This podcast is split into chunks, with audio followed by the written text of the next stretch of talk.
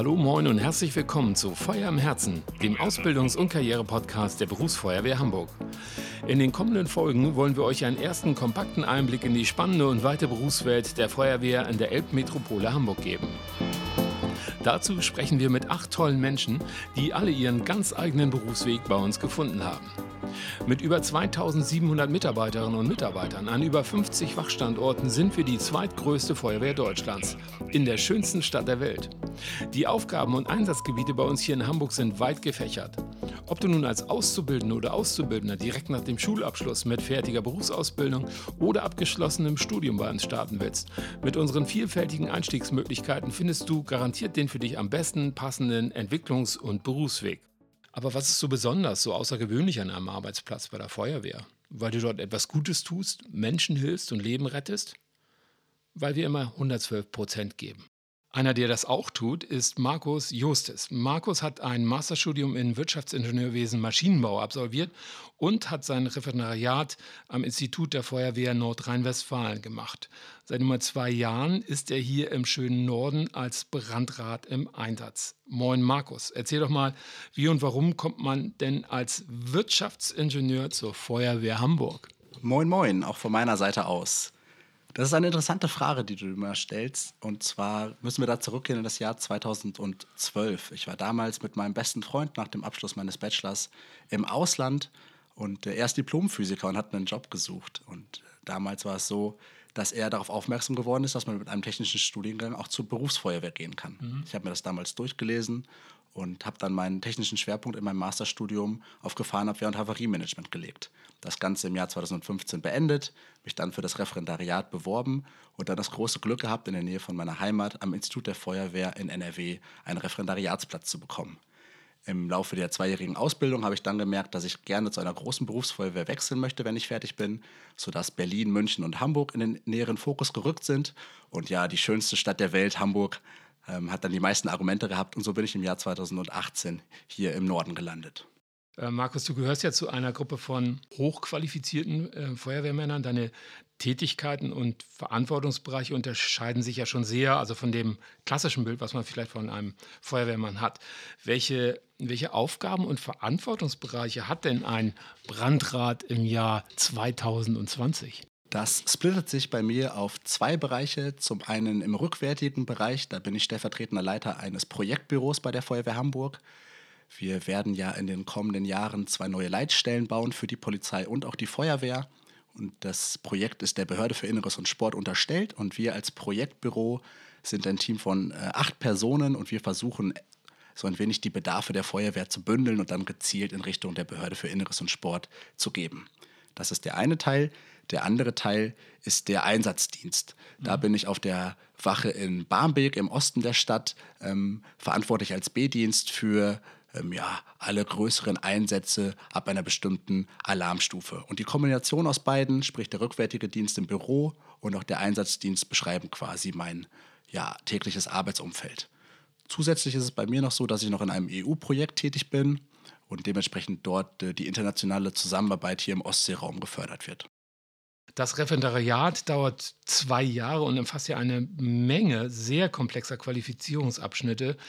Ähm, welche praktischen und ähm, theoretischen Bereiche, Phasen durchläufst du denn in dieser Zeit oder bist du durchlaufen in dieser Zeit? Genau, insgesamt sind es sogar mehr als zehn Abschnitte in diesen zwei Jahren. Ich denke, dass der aufmerksame Hörer jetzt nicht jeden Abschnitt detailliert hören möchte, deswegen ähm, fasse ich es mal zusammen. Es fängt an mit einer Grundausbildung, die ich in Paderborn absolviert habe.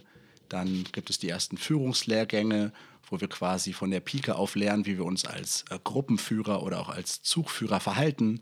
Ähm, zwischendurch sind diverse Praktika an äh, Standorten in ganz Deutschland. Und äh, wir waren unter anderem auch in Berlin, wo wir unseren Verwaltungsabschnitt hatten. Wir hatte, oder ich hatte das Glück, in Bremen über Silvester 2017, 2018 tätig zu sein und ganz am Ende äh, einen Wahlabschnitt sogar in den USA, in Florida zu absolvieren. Das Ganze endet dann nach zwei Jahren ähm, mit der Abschlussprüfung und danach wechselt man aus dem Referendariat quasi als Brandrat in die neue Funktion, in meinem Fall jetzt in Hamburg. Als Führungskraft musst du klar Mitarbeiter führen, auch bei der Feuerwehr. Ähm, was würdest du denn sagen, was unterscheidet denn eine Feuerwehrführungskraft von einer Führungskraft in der freien Wirtschaft? Ich glaube, im rückwärtigen Dienst, also sprich bei mir jetzt im Projektbüro, unterscheidet sich das gar nicht so groß von der freien Wirtschaft. Wir haben auch Projektteams, wir haben gewisse Aufgaben, die wir erledigen müssen, haben dort auch Zeitdruck, keine Frage.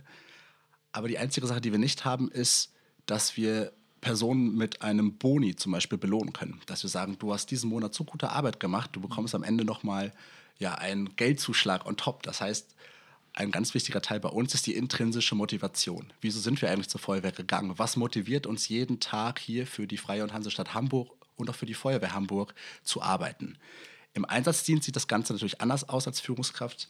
Hier denke ich, ist es elementar wichtig, dass wir auch unter hohem Stress einfach die Ruhe bewahren, weil wir am Ende des Tages für den Gesamteinsatz verantwortlich sind und dort natürlich innerhalb kürzester Zeit auch Entscheidungen treffen, die Auswirkungen auf das Menschenleben dort vor Ort haben. Das ist ein, ein, interessanter Aspekt, den du ansprichst, also auch im Vergleich jetzt, also zu einer Führungskraft in der freien Wirtschaft, sagen wir mal, äh, wo es vielleicht äh, immer noch äh, einen Spielraum gibt, äh, den es ja tatsächlich ähm, ja, als Führungskraft bei der Feuerwehr jetzt also zum Beispiel bei, bei, bei Einsätzen und Co. ja nicht gibt. Also ihr müsst ja schon auf dem Punkt sein als Führungskraft. Und wie du sagtest, es hat ja auch eine Tragweite.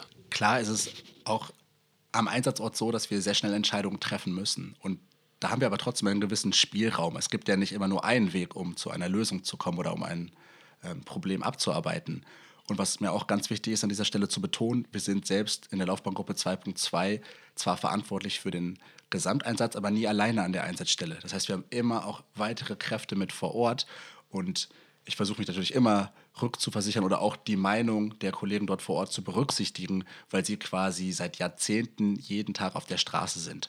Und dementsprechend habe ich bis jetzt in den zwei Jahren bei der Feuerwehr Hamburg es immer so erlebt, dass wir eine Konsensentscheidung getroffen haben und innerhalb ja, weniger Sekunden den richtigen Weg gewählt haben, um dann auch die richtigen Maßnahmen einzuleiten. Das schließt im Prinzip äh, dort an, an einem Thema, ähm, das ich noch mal ein bisschen beleuchten ähm, wollte.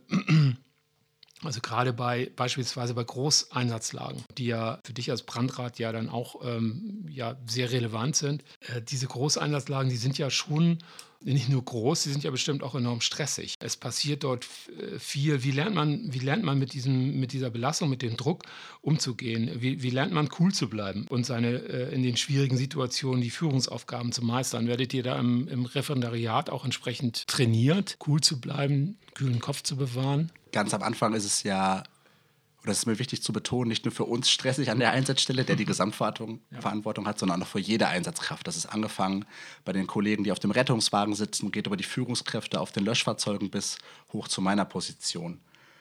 Und ich versuche immer emotional distanziert zu bleiben, so möchte ich es mal nennen. Das fällt mir natürlich wesentlich einfacher als den Kollegen in der ersten Reihe, so möchte ich es mal nennen, weil ich immer mit einem gewissen Abstand auch zur Einsatzstelle stehe. Das geht dann auch in die gleiche Richtung, dass ich auch räumlich Abstand halte, sprich genau diese ähm, Distanz wahre. Ein weiterer Punkt ist noch die Feedback-Kultur. Das heißt, wir haben ja auch so viele Einsätze, dass man eine gute Kritik- und Kommunikationsfähigkeit aufweisen muss, damit man eben auch aus seinen Fehlern lernen kann um jetzt diesen Rückschluss zu treffen auf meine Ausbildung, ist es definitiv so, dass wir in verschiedenen Abschnitten genau auf sowas vorbereitet werden. Es mhm. gibt zum Beispiel äh, ein dreiwöchiges Seminar in Heirotsberge, wo man genau auf solche kritischen Situationen auch mal eingeht und wie wir als Mensch damit umgehen können. Ja. Nichtsdestotrotz habe ich ja auch praktische Abschnitte in den zwei Jahren, wo ich von den Erfahrungen der Kollegen profitieren kann und ja quasi einen sanften Einstieg unter Aufsicht machen kann unsere Welt, ähm, so ein, ein Thema, das, ähm, denke ich mal, ähm, für dich ähm, auf dem Level, auf dem du ähm, tätig bist und sein wirst, bestimmt auch eine andere Bedeutung hat. Unsere Welt, ähm, besonders ja auch in Großstädten, ist ja in den vergangenen Jahren leider immer wieder auch Ziel terroristischer Angriffe und Attentate geworden. Haben diese Szenarien auch Auswirkungen auf die Ausbildung bei der Feuerwehr und auf, auf, auf äh, deine Tätigkeiten und äh, wenn ja, welche? Du hast natürlich vollkommen recht, dass sich die Welt in den letzten Jahren und Jahrzehnten in diesem Bereich geändert hat. Aber wir müssen gar nicht so groß gehen und von einem großen Terrorschlag sprechen, zum Beispiel nach einer Bombe, sondern wir können anfangen bei den tagtäglichen Einsätzen, wenn zum Beispiel eine Person mit einem Messer in der Fußgängerzone unterwegs ist oder es kommt zu einer Schießerei. An diesen Punkten fängt es ja quasi schon an, auch wieder von den ersten Einsatzkräften, die vor Ort sind, bis hoch zu meiner Funktion, auf die Eigensicherung achten, die gute Kommunikation mit der Polizei, die ja meist in diesem Bereich das bessere Wissen haben. Dementsprechend wird es auch in der Ausbildung so geschult und auch hier in Hamburg, dass wir gewisse taktische Vorgehensweisen wählen, zum Beispiel Anfahrt von Einsatzkräften, äh, die wir einfach verändern, wenn es sich mhm. dann zum Beispiel doch um einen Bombenanschlag oder ähnliches handelt. Mhm. Da profitieren wir zum Beispiel auch aus den Erfahrungen oder von den Erfahrungen aus Israel, die natürlich sehr viel mit diesen sogenannten Second Hit Anschlägen zu tun haben und da ist immer ein enger Austausch. Auch Kollegen von mir waren dort schon vor Ort und davon versuchen wir zu profitieren, um für den Fall, und jetzt hoffen wir einfach mal, dass es in den nächsten Jahrzehnten und vielleicht sogar Jahrhunderten in Hamburg nicht passiert, äh, gut gewappnet zu sein und dem Ganzen ähm, entgegentreten zu können. Du hast es so äh, immer wieder angesprochen, ist das Thema das große Thema ähm, ja, Teamgeist, Gemeinschaft, also diese Werte bei der Feuerwehr. Und ähm, also wir haben mit den mit Auszubildenden und äh, Mitarbeitern aus allen Bereichen der Feuerwehr darüber gesprochen und hat immer wieder erfahren, also wie, wie, wie, wie toll, wie wichtig eben diese Werte sind und wie viel Wert auch darauf gelegt wird, diese zu leben. Wie erlebst du dieses besondere Miteinander denn als Führungskraft? Wenn ich jetzt zum Beispiel Einsatzdienst habe auf der Wache in Barmbek, da sage ich immer, für mich und meine Kollegen, wenn wir als Führungskraft in unserer normalen Uniform, die uns nicht unterscheidet von allen anderen Kollegen auf der Wache, erkannt werden, dann machen wir den falschen Job. Also klar ist es so, im Einsatz gibt es eine ganz klare Hierarchie und da ähm, lernen die Leute sich auch daran zu halten und das funktioniert wirklich einwandfrei. Auf der Wache bin ich aber einfach Teil des Teams. Das heißt, ich koche morgens mit oder mache das mhm. Frühstück. Ich mache genauso gut den Abwasch. Und wenn ich beim Sport verliere, dann muss ich auch die Runde holen am Ende des Tages. Okay. Das hat dann sogar so weite Auswüchse, dass ich morgens, wenn die neuen Praktikanten zur Wache kommen, die alle zwei bis drei Monate mal wechseln, auch ja. gerne mal für den Praktikanten gehalten werde und gefragt wird, seit wann ich dann hier bei der Feuerwehr Hamburg arbeite. Ich kann damit sehr entspannt umgehen, weil ich das wahrscheinlich früher in meiner eigenen Ausbildung genauso gemacht habe. Ähm, genau deswegen ist dieses Miteinander einfach sich auch auf die anderen Leute einlassen, respektvoll miteinander umgehen und sich als Teil des Teams verstehen.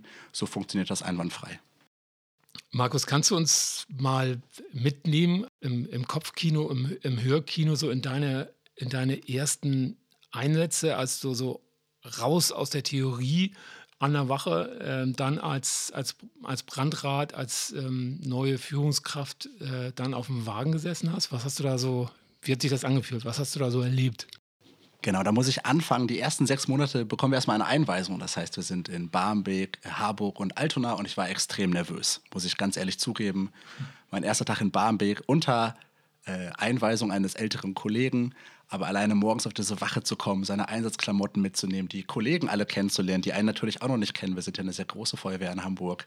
Ja. Und dann gemeinsam am Frühstückstisch zu sitzen und die ganze Zeit nicht zu wissen, wann geht das erste Mal dieser Melder das war schon äh, ja, eine, ein sehr beeindruckender Tag für mich. Direkt danach war quasi der erste Tag, wo ich dann allein verantwortlich war. Das war im Oktober 2018 und ich habe zur Nachtschicht übernommen. Auch da, ich war wahnsinnig nervös, weil jetzt hatte ich keine Person mehr neben mir sitzen, mhm. die ich mal fragen kann, mhm. wie kann ich denn hier an der Einsatzstelle entscheiden. Und man wird es kaum glauben, ich wohne hier in Eilbek in Hamburg, auch in der Nähe der Wache. Und wir haben einen Einsatz bekommen nach einer Schießerei auf der Wandsbeker Chaussee. Ich habe quasi fast ein bisschen angefangen zu zittern, als der Melder losging. Bin ganz schnell unten zum Auto gesprintet, war wahrscheinlich nach 15 Sekunden schon da und saß schon auf meinem Sitz und lass uns losfahren. Ich kannte die Straße, ist eine äh, Nebenstraße von meinem Wohnort. Und wir sind dort hingefahren und glücklicherweise ähm, war der Rettungswagen und unser Notarzt auch schon vor Ort. Eine Person ist dort damals aus dem äh, Auto gefallen, nachdem es eine Schießerei gegeben hat, ein paar mhm. hundert Meter davor.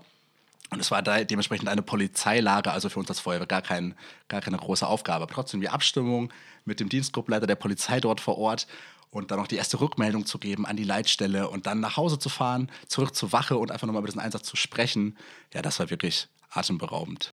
Was war denn so also rückblickend bisher so ähm, dein interessantester Einsatz oder deine, deine spannendsten Einsätze? Ich habe in der Tat im Frühjahr 2019 einen Einsatz gehabt in der Nähe von Rahlstedt. Und zwar nach Aussage der Polizei war das eine Brandstiftung tagsüber in einem Kellergebäude, beziehungsweise in einem Keller in einem Wohngebäude so rum. Und äh, es war ein relativ großer Einsatz. Ähm, es waren, glaube ich, zwei oder drei Personen verletzt. Der Einsatz ist ganz gut gelaufen, aber ich habe mich abends nochmal persönlich bei den beiden verantwortlichen Zugführern vor Ort gemeldet, mit denen ich dort zusammengearbeitet habe und habe gefragt, was ist dann euer Feedback? Was können wir denn nächstes Mal besser machen, wenn wir den gleichen Einsatz wiederbekommen? Die haben dann nur ein bisschen gelacht und gesagt, da können wir gerne drüber sprechen, das ist doch sehr sinnvoll, aber den gleichen Einsatz in der Straße, das wird nicht passieren. Und wir haben uns da super ausgetauscht. Ähm, ich habe damals, äh, hab damals viel mitgenommen aus dem Einsatz und ich glaube auf der anderen Seite auf Ebene der Zugführer auch. So, und man wird es nicht glauben, dieses Jahr im März kurz vor der Corona-Lage war ich wieder B-Dienst in Barmbek, wurde nachts um 1.30 Uhr aus dem Schlaf geholt, mein Melder ging und ich habe auf meinen Melder geguckt und ich habe diese Straße gekannt. Ich konnte sie nicht zuordnen, aber ich hatte diese Straße schon mal gelesen und das war so weit draußen, da habe ich gedacht, das kann eigentlich nicht sein, da kenne ich mich nicht so gut aus. Und auf der Anfahrt habe ich bei ähm, Google Maps mal kurz geguckt, wo ist das denn überhaupt? Und ich konnte es nicht glauben, die Hausnummer war das Nachbargebäude zu dem Einsatz von vor oder von, von vor einem Jahr. Und wir sind in die gleiche Straße gefahren. Ich kannte mich natürlich schon aus. Und das war für mich quasi der interessanteste Einsatz, weil ich da gemerkt habe, wie wichtig es ist, auch eine gute ja, Feedback-Kultur zu haben, um aus seinen Fehlern auch zu lernen. Und ich glaube, dieses Jahr lief der Einsatz wesentlich besser als letztes Jahr. Dieses Jahr gab es auch keine verletzte Person, was mit Sicherheit dort nicht an meiner Leistung liegt, sondern eher an den ersten treffenden Zugführern. Aber es war ein ganz klasse Job von allen Einsatzkräften. Und das hat mir gezeigt, ja, wie wichtig es ist, da in die Kommunikation zu gehen. Ja. Und das war bis dato für mich der interessanteste Einsatz, weil ich daraus viel gelernt habe. Was sind denn so deine interessanten, spannenden Orte gewesen, an denen du so bisher so warst? Glücklicherweise war ich bis jetzt noch an keinem richtig interessanten Ort während eines Einsatzes, denn da habe ich gar nicht die Zeit dafür, das Ganze zu genießen. Wir haben in Barmbek die Höhenretter bei uns mit am Standort, sprich die alarmiert werden, wenn ja, Personen in Gefahr sind ab einer gewissen Höhe. Und die haben auf der Elbphilharmonie trainiert. Ah. Und ich saß morgens beim Frühstück, als B-Dienst morgens um 7 Uhr den Dienst übernommen. Und dann hatte mich der Leiter der Höhenrettertruppe angesprochen und mich gefragt, du Markus, wir gehen heute zur Elbphilharmonie, wie sieht denn dein Tagesplan aus? Weil auch als B-Dienst bin ich tagsüber äh, meist im Büro. Und ich habe gesagt, das hört sich gut an, da fahren wir mal mit hin. Und dann sind wir zu dieser Elbphilharmonie, über die ich ja natürlich die letzten Jahre immer nur, bevor ich in Hamburg war, was aus der Zeitung gelesen habe. Und auf einmal geht man hinten durch die Katakomben in dieses Gebäude rein, fährt über einen geheimen Aufzug bis nach ganz oben aufs Dach. Und auf einmal steht man dort, kann die komplette Stadt in Hamburg überblicken und sagt sich, genau aus diesen Gründen bin ich zur Feuerwehr Hamburg gekommen, um solche Momente zu erleben. Es war ein strahlender oder ein, ein Tag mit strahlendem Sonnenschein. Die Höhenritter haben dort trainiert und ich stand dort mit meinem Führungsassistenten und ja, wir haben einfach für 30 Minuten den Ausblick genossen und uns die ein oder andere Sache abgeguckt, wie unsere Höhenretter vorgehen, falls zum Beispiel dort ein Fassadenkletterer oder ähnliches in eine Notsituation gerät. Als Brandrat bist du ja nun ja auch maßgeblich daran beteiligt, ähm, die Feuerwehr Hamburg als Behörde für Organisationen mit Sicherheitsaufgaben weiterzuentwickeln. Hast du denn hast du Ideen, Themen, die dich in diesem Bereich vielleicht ähm, besonders reizen, interessieren? In meiner Funktion im Projektbüro ist es ja so, dass wir auch die zum Beispiel Büroräumlichkeiten im neuen Leitstellengebäude planen für den rückwärtigen Dienst. Und da ist ganz elementar wichtig, was ist die Faszination im Jahr 2030 zur Feuerwehr Hamburg zu kommen. Mhm. Und da müssen wir uns, glaube ich, auch neu aufstellen. Denn klar sind wir als Behörde, haben wir immer diesen Ruf, etwas verstaubt zu sein, dass alles sehr langsam funktioniert. Ähm, aber ich kann da sagen, als Kollege und auch für meine Kollegen der, der jüngeren Generation, dass sich das aktuell wirklich ändert. Und wir versuchen auch in, zum Beispiel in diesem neuen Gebäude agiles Arbeiten zu ermöglichen. Das heißt, weg von dieser strikten Hierarchie rein in kleine Projektteams. Das sind verschiedene Aufgaben. Wir müssen Projektflächen schaffen. Wir müssen auch in diesen Jahren konkurrieren mit anderen großen Unternehmen mhm. der Automobilindustrie, Social-Media-Bereich. Da gibt es ganz viele interessante Aufgabenfelder für junge Kollegen und wir müssen auch als Feuerwehr versuchen, diese Kollegen zu akquirieren. Und das schaffen wir nur, indem wir uns als ja, modernes, als moderne Firma, so will ich es mal nennen, verkaufen. Und dazu gehört auch der rückwärtige Dienst und wie arbeite ich dort als Projektteam zusammen. Findet denn auf diesen Ebenen in deinem, äh, in deinen Bereichen ähm, auch ein Austausch auf internationaler Ebene statt? Wie seid ihr da vernetzt? Vor wenigen Wochen hat uns der Leiter der Leitstelle in Barcelona eine E-Mail geschrieben. Ja, er wollte sich einfach mal informieren, denn er hatte gehört, dass wir diese neuen Gebäude planen und wollte einfach wissen, was wir für Überlegungen haben. Wie sieht die Feuerwehr denn im Leitstellenbereich in Zukunft aus? Das heißt, wir hatten dort eine Telefonkonferenz mit dem Kollegen aus Barcelona und in die gleiche Richtung geht auch ähm, das am Anfang erwähnte EU-Projekt. Mhm. Und zwar sind wir dort im äh, Ostseeraum mit verschiedenen Kooperationen im Einsatz. Das ist extrem wichtig dass wir uns hier international aufstellen, denn wir können extrem von den Erfahrungen anderer Länder und auch anderer Städte profitieren, um selber in Hamburg besser zu werden. Markus, was sind denn aus deiner Sicht, und du bist ja nun auch schon ein paar Jahre dabei, die stärksten Argumente, sich für einen Weg bei der Berufsfeuerwehr zu entscheiden? Das erinnert mich so ein bisschen an das erste Date mit meiner Freundin. Die hat nämlich so eine ähnliche Frage gestellt. Wie kommst du eigentlich nach Hamburg und was interessiert dich hier so an der Feuerwehr? Und ich denke, dass Hamburg unglaublich abwechslungsreich ist als Stadt. Hier als B-Dienst zum Beispiel hat man Einsätze im Hafen. Ähm, wir haben Einsätze auf dem Wasser. Die Industrieanlagen sind riesig. Ähm, man muss extrem breit gefächert sein. Wir haben tolle Teams. Wir haben über 18 Berufsfeuerwehrwachen und eine hohe Anzahl an Rettungswachen und Freiwilligen Feuerwehr nochmal obendrauf. Es ist unglaublich spannend, in einer so pulsierenden Stadt wie Hamburg mit fast zwei Millionen Einwohnern ja, seinen Anteil zu leisten und äh, für die Sicherheit der Bürger im Bereich der Feuerwehr zu sorgen. Und was auch noch hinzukommt, denn das ist quasi in Städten wie München und Berlin zum Teil ja ähnlich, weil sie auch ähnliche Größen haben. Natürlich fehlt ihnen der schönste Hafen und es ist auch nicht die schönste Stadt der Welt. Aber hier in Hamburg ist auch der Ausgleich extrem wichtig. Hamburg ist super lebenswert.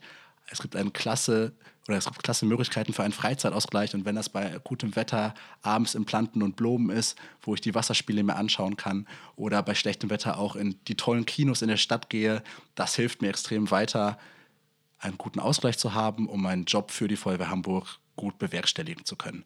Und diese Argumente zusammen, ich könnte jetzt noch ein paar mehr aufzählen, aber dann wäre der Podcast sehr viel länger, sprechen einfach dafür, sich in dieser wunderschönen Stadt zu bewerben und Teil des Teams zu werden der Feuerwehr Hamburg. Vielen Dank für die vielen Komplimente. Auch natürlich, das, als Hamburger hört man das natürlich sehr, sehr gerne. Aber du hast ja recht. Es ist wirklich sehr, sehr schön bei uns. Vielen Dank für den Einblick in deine Laufbahn als Brandrat bei der Feuerwehr Hamburg. Wir wünschen dir auf jeden Fall ganz viel Erfolg und Power und Freude, auch natürlich als Brandrat. Schön, dass du da warst, Markus. Vielen Dank für deine Zeit und äh, auf bald. Tschüss. Vielen Dank auch von meiner Seite, dass ich bei euch sein durfte. Tschüss. Das war Markus Jostes, der uns als Masterabsolvent einen Einblick in sein Referendariat und seinen Arbeitsalltag als Brandrat bei der Feuerwehr Hamburg gegeben hat. Wenn ihr jetzt verständlicherweise brennend daran interessiert seid, mehr über die Berufswelt Feuerwehr Hamburg zu erfahren, besucht uns im Web auf karriere-feuerwehr.hamburg oder auch bei Instagram. Da findet ihr eine Menge mehr Infos und immer auch den direkten persönlichen Kontakt zu uns. Weitere interessante Links zum Thema gibt es auch in den Show Notes dieses Podcasts. Wenn ihr Fragen oder auch Ideen für den Podcast habt, schickt uns gerne eine Message. Das war Feuer am Herzen, der Ausbildungs- und Karriere-Podcast der Berufsfeuerwehr Hamburg. Vielen Dank fürs Zuhören, tschüss und bis bald.